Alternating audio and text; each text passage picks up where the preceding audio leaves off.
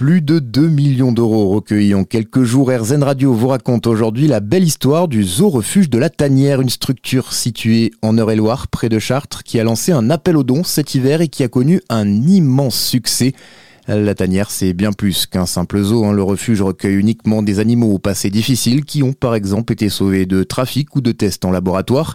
Patrick Violas, le fondateur du zoo refuge de la Tanière, a lui-même été dépassé par cette vague de solidarité. Il en parle avec beaucoup d'émotion. La Tanière était en difficulté suite à la situation sanitaire de Covid et on avait un trou relativement important de plusieurs millions d'euros qu'on avait réussi avec mon épouse à boucher tant que mal, mais il nous restait euh, un manque de 2 millions et demi d'euros et ça devenait euh, crucial pour nous. On a donc enregistré euh, le 18 février une vidéo d'appel à l'aide avec mon épouse souviendrai toujours, on l'a mis euh, en ligne cette vidéo à 18h35 le samedi 18 février. J'oublierai jamais cette heure, cette date, et en expliquant aux gens pourquoi on était là et le besoin que l'on avait. Alors, on espérait que ça fonctionne, mais on n'était pas sûr. Quoi. Un gros doute, surtout avec des montants comme ça.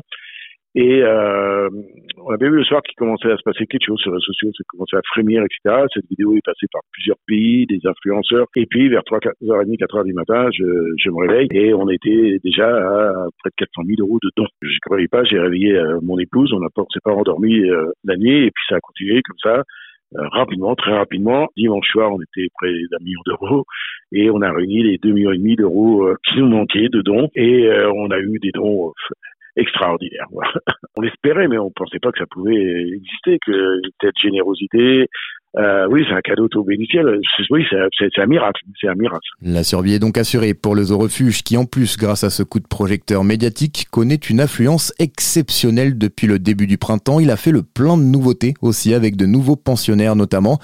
Il a décidé aussi pour remercier ses donateurs de rendre l'entrée gratuite pour les enfants jusqu'au 30 juin, une initiative qu'il espère un jour pérenniser grâce aux dons.